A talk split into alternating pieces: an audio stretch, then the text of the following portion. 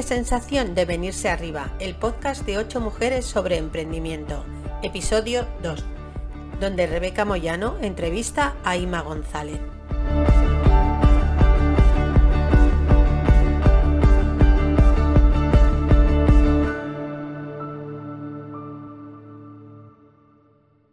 A todas, hola a todos. Bienvenidas y bienvenidos al primer episodio del podcast La increíble sensación de venirse arriba.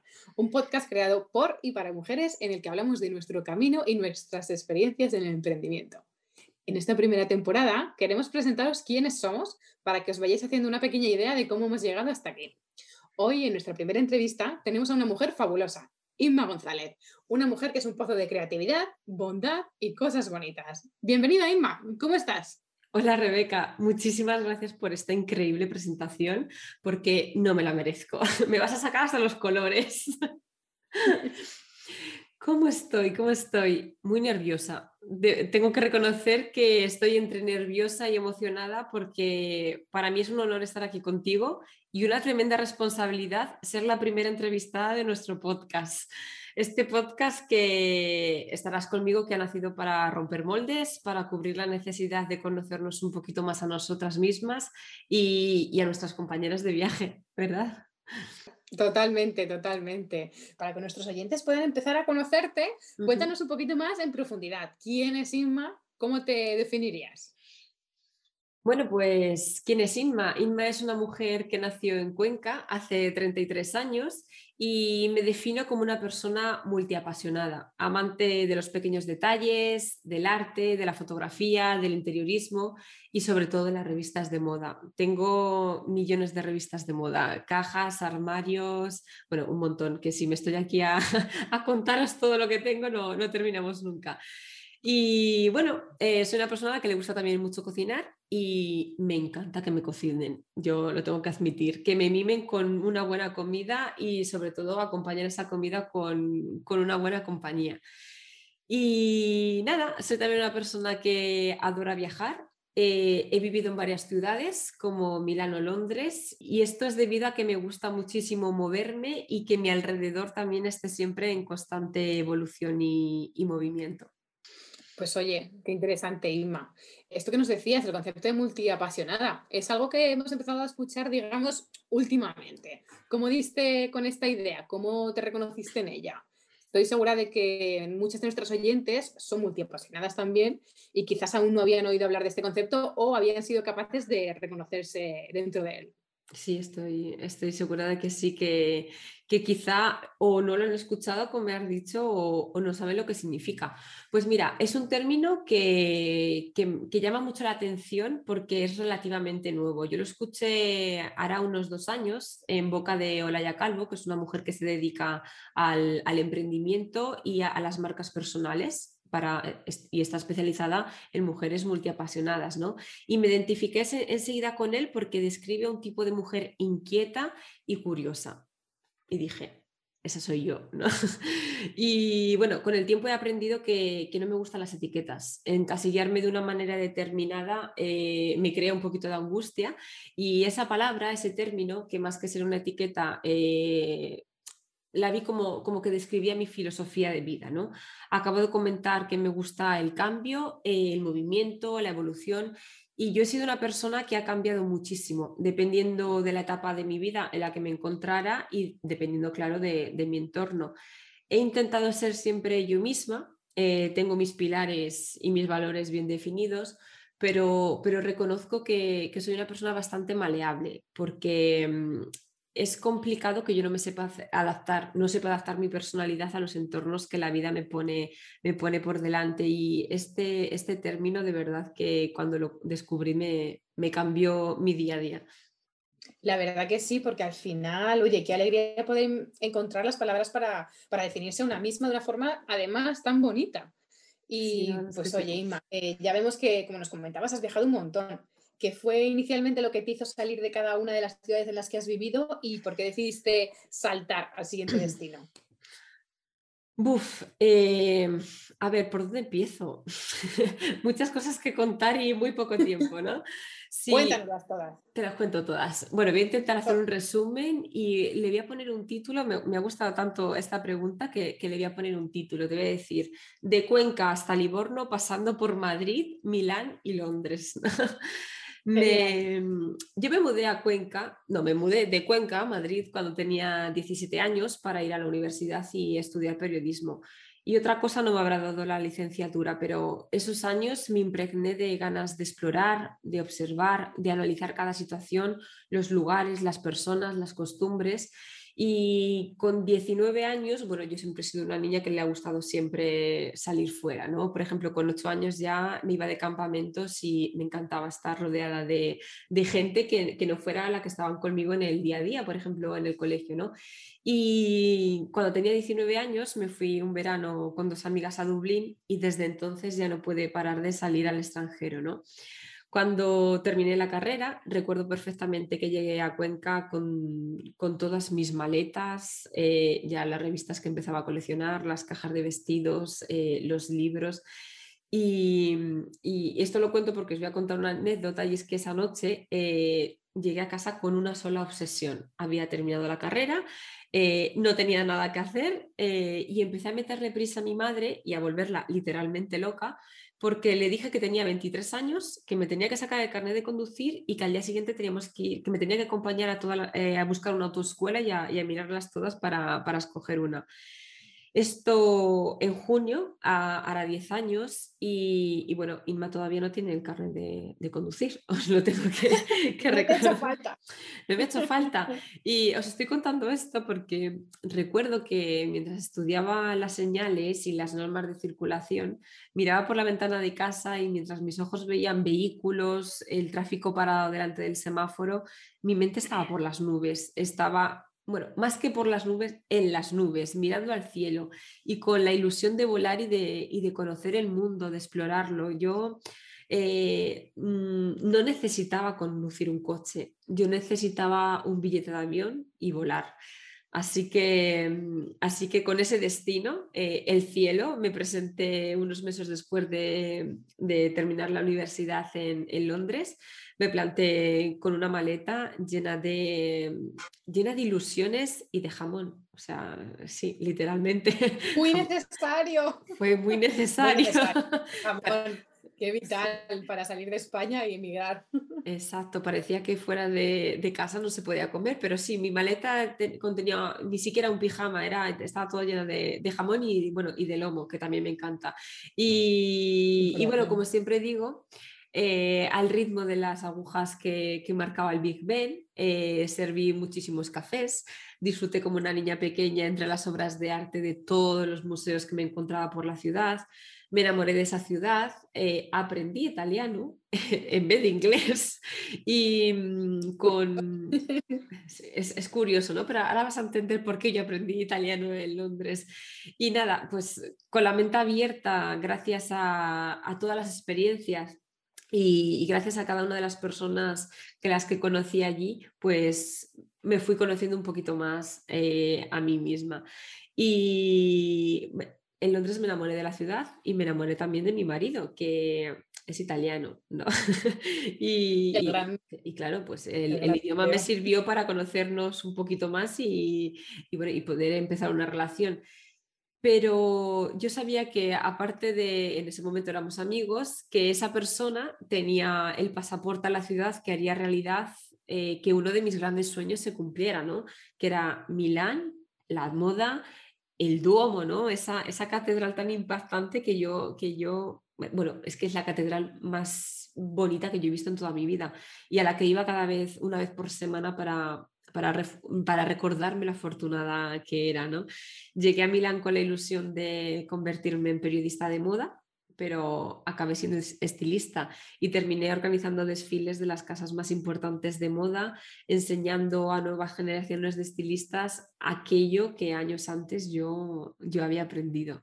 Todo esto era muy bonito, pero un día me quemó un día reventé y tuve la necesidad de volver a la ciudad que curaba todos mis males y la ciudad que me permite reinventarme.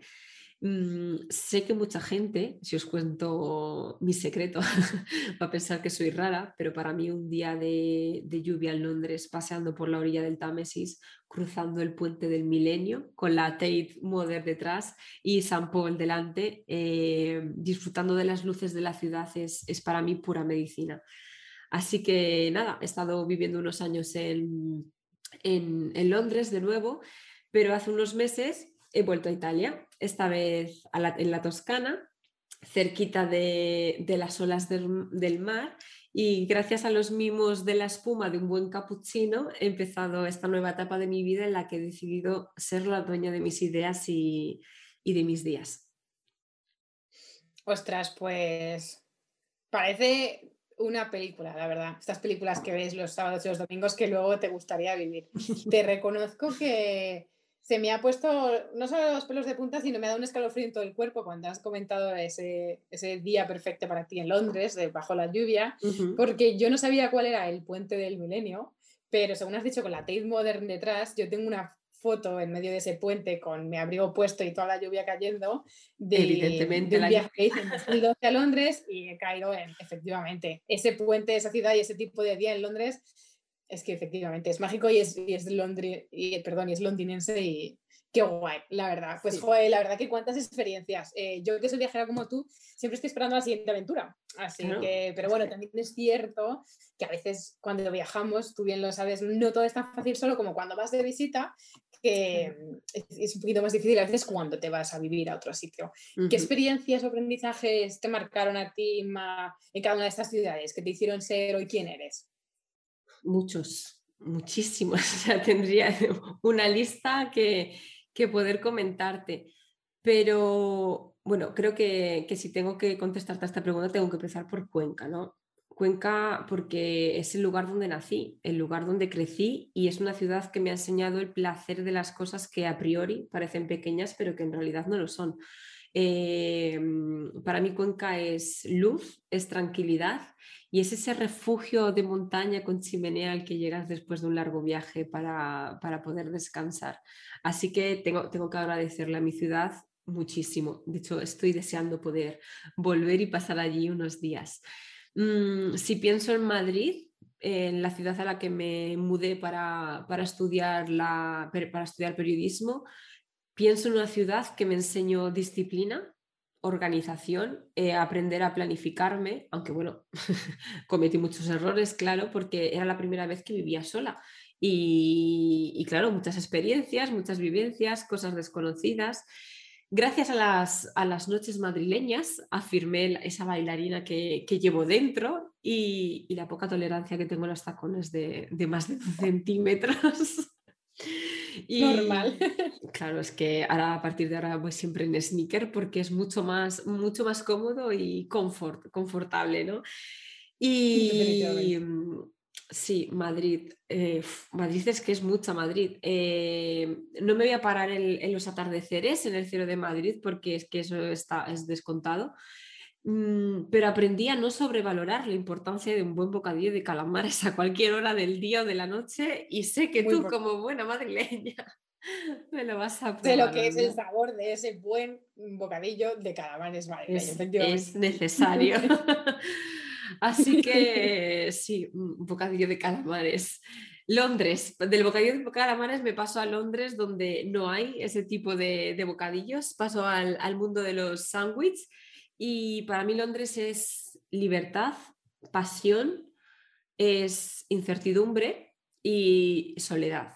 Soledad porque aunque sea una ciudad grande que está llena de gente y allá por donde vayas pues siempre hay muchedumbre, hay muchos momentos en los que te sientes solo. Y aprendí a, estar conmigo en silencio, aprendí a, vivir y a disfrutar de esa soledad y ahora al principio me parecía súper duro, muy difícil estar siempre lejos de todo y de todos, pero la hice mía y ahora es algo que no, que no cambio por nada del mundo y siempre me acompaña. ¿Qué más? ¿Qué más? ¿Qué ciudad me falta? Te he dicho Cuenca, Londres, Milán. Milán, Milán. Aprendí a tener confianza, mucha, paciencia, muchísimo. Muy importante y, a disfrutar de los días grises, porque es una ciudad muy gris, aunque, aunque no lo parezca. Y ahora que estoy en Livorno, mm, me estoy sorprendiendo a mí misma, porque Livorno me está demostrando el poder que tienen las olas del mar. Yo que he sido una persona de interior, que me voy a comer todas mis antiguas palabras cuando decía que no necesito el mar para estar bien, porque la verdad es que este mar en estos momentos me está dando mucha, mucha, mucha energía. La verdad que sin duda, yo creo que el mar, si no vives cerca del mar, no entiendes su fuerza hasta, que, Yo personalmente no he vivido, pero pero conozco mucha gente cuando sobre todo hemos vivido en otros países y eso que nos decían es que no sabes lo que he hecho de menos el mar. Y yo obviamente no entendía eso porque no lo he vivido, pero claro. Mm, lo escucho recurrentemente y al final sin duda tiene que tener un poder y, y una fuerza además de calmarte, de revitalizarte. que es brutal, es brutal. Pues oye, qué suerte, me alegro mucho de que estés en este momento allí, en una ciudad en la que, oye, tienes la naturaleza tan cerca y al final, oye, te puedes recargar de esa forma, sobre todo en estos tiempos en los que salir y tener contacto con, pues oye, con, algo que no sea la, las, la, pared de casa. Con algo vivo. Exacto. A, pues ver si abren y, y, os invito, ¿no? Para que, para que disfrutemos de las olas del mar juntas. Eso ya sería, o sea... Sería la para que, en fin, soñar porque, wow. Que, pues Sima, pues cuéntanos, eh, ahora que estás viviendo allí, en esta ciudad tan eh, revitalizante italiana, en Livorno, cuéntanos cómo pasas actualmente tus días allí, qué estás dedicando tus energías, en qué te encuentras ahora mismo en este momento trabajando, digamos. Bueno, yo te iba a decir que paso mis días comiendo pizza y disfrutando del buen vino, pero no sé si esto se puede decir, si queda muy cliché. Sí, sí, oye, ¿Qué pasas haciendo tus bueno, Todo, vale. todo nos va. Perfecto, pues eso, comiendo muchísima pizza, disfrutando de la pasta y del buen vino. Pero aparte, mm, aparte estoy emprendiendo. Mm, he decidido tomar este, tomé esta decisión del camino de emprender estoy intentando traer a la tierra y plasmar sobre el papel todas esas ideas que durante años he ido almacenando en mi cerebro, escribiendo ideas que he escrito en cuadernos e incluso casi podría decir que he ido recolectando ¿no? Eh, conocimientos, metiéndolos en cajas y, y ahora de alguna manera tienen que salir fuera. Y nada, cuando nos lo permiten, porque claro, estamos un poquito encerrados, intento hacer pequeñas escapadas de fin de semana para, despejar la mente y para empaparme de nuevas culturas. Y porque soy de las personas que piensan que los ojos tienen que viajar, se tienen que nutrir para poder seguir creando y para mí el ir es, tan esencial como el aire que respiro o, el agua que bebo. Así que... Totalmente. Totalmente, la verdad, pues oye, qué maravilla que, que estés viviendo todas estas cosas al final bonitas porque dentro de todo esto que estamos viviendo el encontrar la belleza y la alegría en, lo, cotidiano es lo más. Eso es. Es lo más importante, la verdad, de lo que más nos puede llenar. Pues, oye, sigamos en la línea de profundizar más en quién eres y quién es, y, quién es Irma y qué es lo que más te mueve y más te llena. Cuéntanos cuál es tu pasión, cuáles son tus pasiones, cómo te han traído ellas hasta el día de hoy. Rebeca, ya te he dicho que soy multiapasionada. Y Cierto, si te, si, te contesto esta pregunta no terminamos nunca. Pero... No pasa nada. Claro, es que tengo muchísimos frentes abiertos. Hay veces que digo, concéntrate, pero te voy a elegir tres. Venga, me voy a, me voy a mojar y te voy a elegir tres. Y te diría, mm, la moda, la fotografía y, las historias. Las historias mm, ajenas, las historias en películas, las historias en libros, inventadas. Y digo inventadas porque uno de mis grandes pasatiempos es sentarme en una plaza, en, un banco de, un paseo, en un ventanal de una cafetería, tomándome un café, eh, identificar un sujeto y, y, crearme, inventarme su propia película en torno a él, ¿no? Así que sí, esta es mi grande pasión. Soy un poco cotilla, lo reconozco, pero, pero todo sea por, crear e inventar, ¿no? La, gente, me inspiro en las personas, ya está, así. Nada de cotilla, inspiración. No, la verdad, em, eso que cuentas me recuerda cuando yo era pequeña, cuando iba, pasaba mucho tiempo en atascos y, como tampoco teníamos muchas cosas que hacer y no había pantallas por entonces, solía mirar por la ventana a los coches que había al lado y pensar, ¿y esta gente estará casada? ¿Habrán discutido? Eh, ¿Tendrán hijos? Etcétera, O sea que al final es un poco, yo creo que natural, ¿no? El, el, pensar, oye, ¿esta gente qué, qué, vida llevará? ¿O cuál será su historia? ¿Qué, ¿Por qué estará pasando? Exacto. A mí esto sobre todo me, me, me pasa en Roma, cuando he visitado esa ciudad porque casi todas las películas italianas están inspiradas en personajes que viven en Roma, ¿no? O en la cotidianidad de, familias. Y cada vez que voy allí digo, mm, es, que, es que parece que estoy en una película, ¿no? Y sobre todo ahí, ahí ya me, lo, paso, me lo paso pipa, me lo paso súper súper bien. películas, Exacto. Oye, pero la verdad que sí, porque al final es verdad que una cosa muy graciosa es que cada uno tiene su historia, pero solo la conoce uno mismo. Entonces el resto siempre puede soñar, y fantasear con, oye, la vida, aquí Pues, eh, pues oye, súper guay. Em, la verdad. Gracias. No, Rebeca. Súper interesante, Inma. Pues, oye, cuéntanos un poquito más. ¿Cuándo te diste cuenta de que querías empezar a emprender? ¿Cuándo decidiste lanzarte a ello? ¿De dónde viene un poco todo este momento tuyo de emprendedora? Creo que desde siempre. Primero, eh, y esto lo voy a reconocer públicamente por primera vez, no me gusta que me digan lo que tengo que hacer.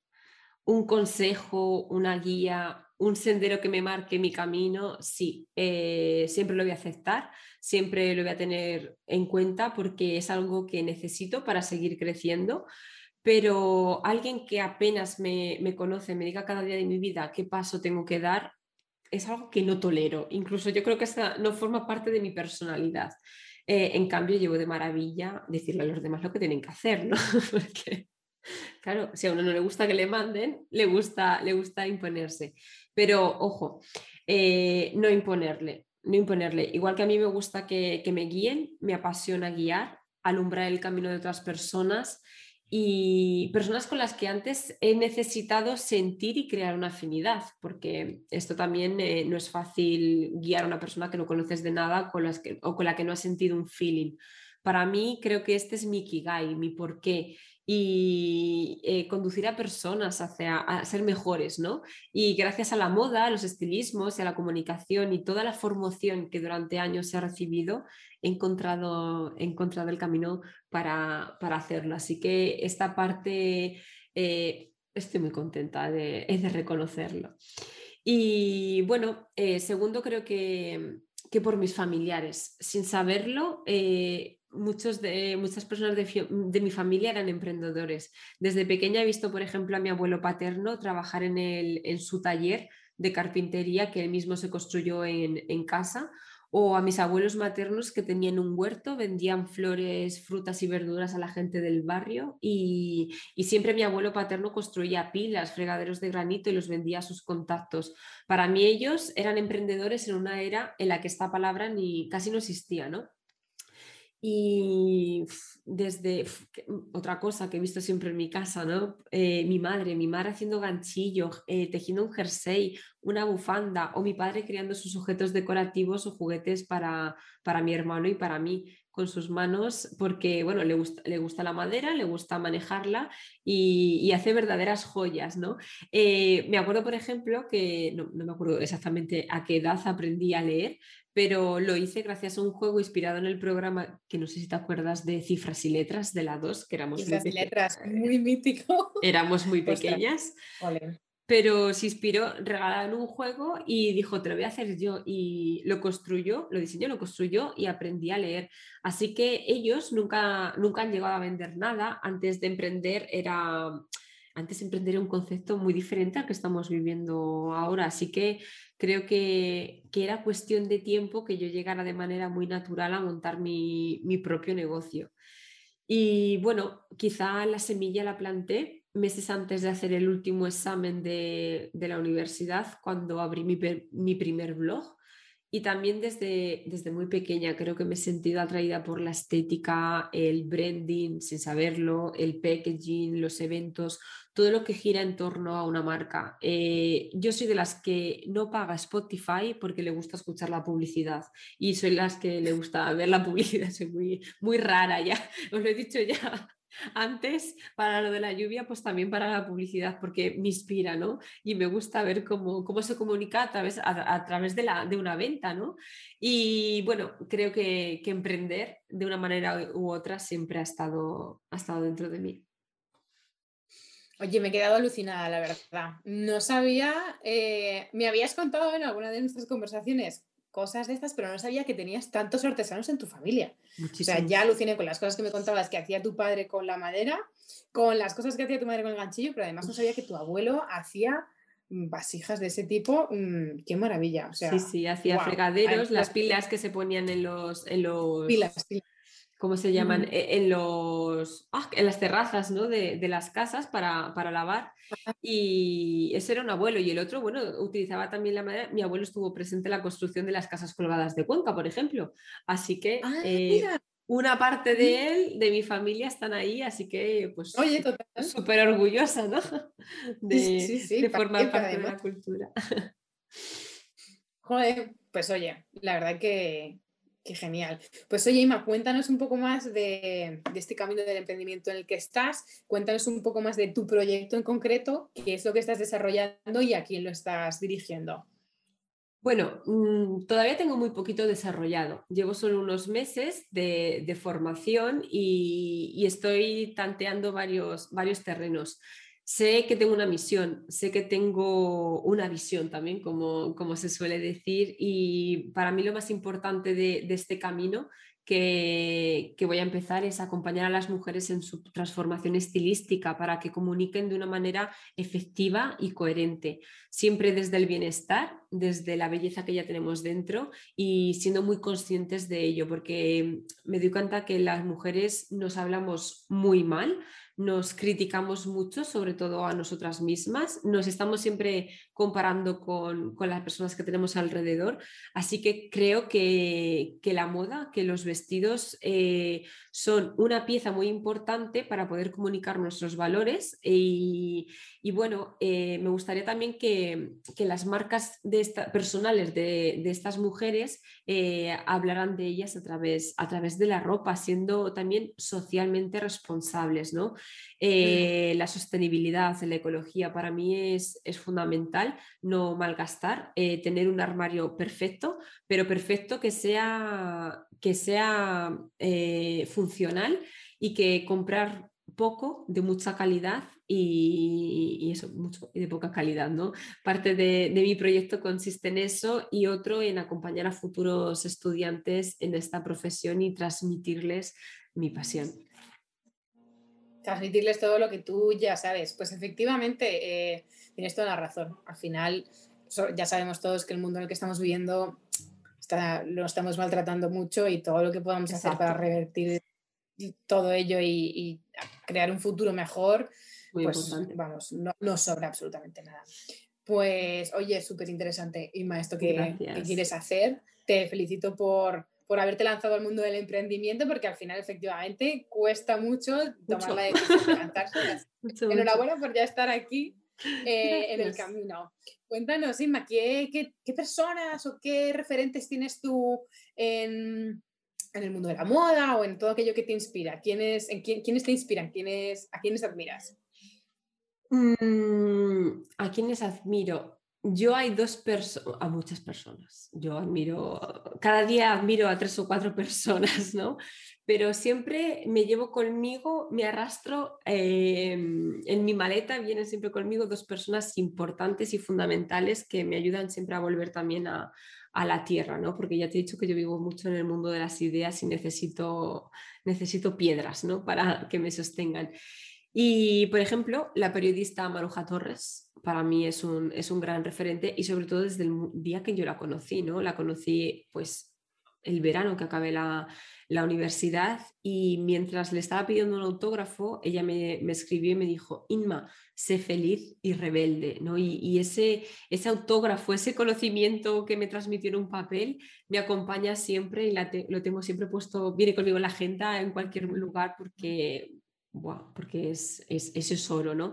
Y otra persona a la que me inspiro muchísimo, que no tiene mucho que ver con mi estilo de como estilista, ¿no? Con el, con, la ropa quizá con la que yo trabajo o con, los modelos más que, yo le quiero transmitir a otras personas, pero es el fotógrafo Tim Walker porque me encanta la fotografía analógica que tiene, sus mundos de fantasía, de ilusión, los colores pasteles y, sí, es, es, otro de mis, de mis grandes referentes en el mundo de la moda. Pues oye, qué alegría saber más sobre ti y saber tanto en profundidad, porque al final, oye, nos has contado muchísimo, muchísimo de, ti, de tu historia y de quién eres. Te, quiero agradecer por ello el tiempo que, estamos disfrutando juntas, porque al final, eh, pues, pues, oye, estamos dándonos a conocer a personas que todavía no nos conocen y se agradece la honestidad y la, y la, alegría con la que nos compartes quién eres.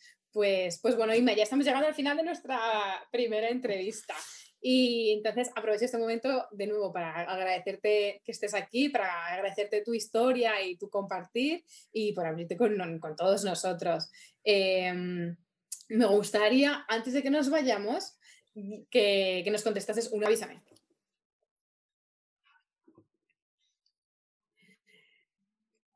Oye, Ima, pues súper, súper interesante conocer todas estas personas que, oye, que te traen hasta aquí, que te inspiran y, de las que aprendes. Además, me, me, encanta esta anécdota que cuentas de, del autógrafo, me la contaste en su día y, y me, hizo, me hizo el bello, sinceramente, porque me parece súper especial. Además, qué mensaje tan bonito y tan sí, real. Sí, sí, sí. Y que espero que lo sigas siempre. Eso espero. Eh, pues, oye, Inma, cuéntanos. Eh, al final, bueno, en el mundo del emprendimiento eh, a veces podemos encontrarnos muy solos. Puede ser un, camino muy solitario y a veces, a veces te apetece tirar la toalla. ¿En qué cosas o en qué personas te apoyas tú para, para estar en este camino de emprendimiento y llegar a convertirte en una mujer emprendedora? ¿Cómo estás viviendo este proceso? Para llegar a convertirme, ojalá, ojalá Rebeca me pueda llegar a convertir en una mujer. Estoy poniendo toda mi pasión, todas mis fuerzas y mis ganas para poder conseguirlo. Pues principalmente eh, me apoyo en Mateo, en, mi marido, que, mm, al que creo que dentro de muy poquito le voy a tener que hacer un monumento por la paciencia que tiene, por ser capaz de seguir todas mis ideas, que esas ideas que se me ocurren y, siempre sonreír y, no dejar de apoyarme. Es fundamental. También eh, las personas en las que me suele apoyar bastante son en mis padres, en mi hermano, en mi cuñada también, en mis amigos, y sé que hay veces que no me entienden. Yo leo en sus miradas que dicen, te has vuelto loca y, no tenía remedio. Pero recibo muchos mensajes de ellos, indirectos o directos, en los que me dicen, wow, me encanta lo que estás haciendo. No tengo ni idea de lo que es, pero se, ve que, se, ve que te gusta y que le estás poniendo muchas ganas. Así que eso para mí vale mucho. Es, es oro como siempre digo, y, me lo voy a llevar a, todas partes, estos primeros comentarios de los primeros meses. Por supuesto, me apoyo en vosotras, en, esto que a mí me gusta llamar el poder de las ocho, porque sois compañeras, sois desconocidas, pero también sois mis amigas y sois mi motor. El motor que me permite, y esto no es publicidad, pero sois el motor que me permite disfrutar de, de este momento agradezco mucho que os hayáis cruzado en mi camino y, bueno, decías antes de tirar la toalla. Yo siento que hay veces que hay días que mm, se me cae la casa encima, todo me parece muy complicado, pero todavía no ha llegado ese día que diga, basta, lo dejo porque no puedo más.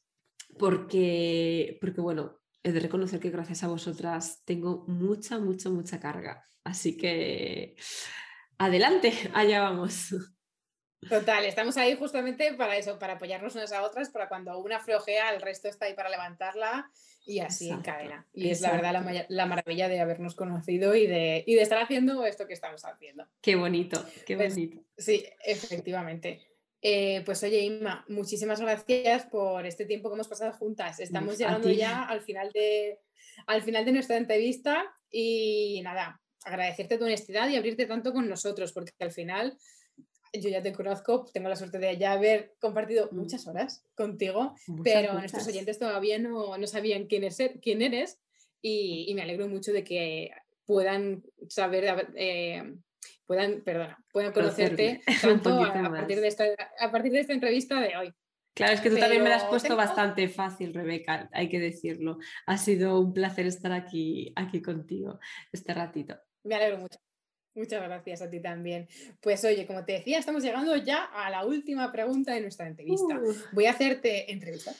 Voy a hacerte una pregunta que los oyentes van a ver que va a ser muy especial a lo largo de toda esta primera temporada de nuestro podcast. Así que, sin más dilaciones, te la digo. Inma, ¿qué es para ti la increíble sensación de venirse arriba? Buah, está, está claro, como si la primera me ha tocado.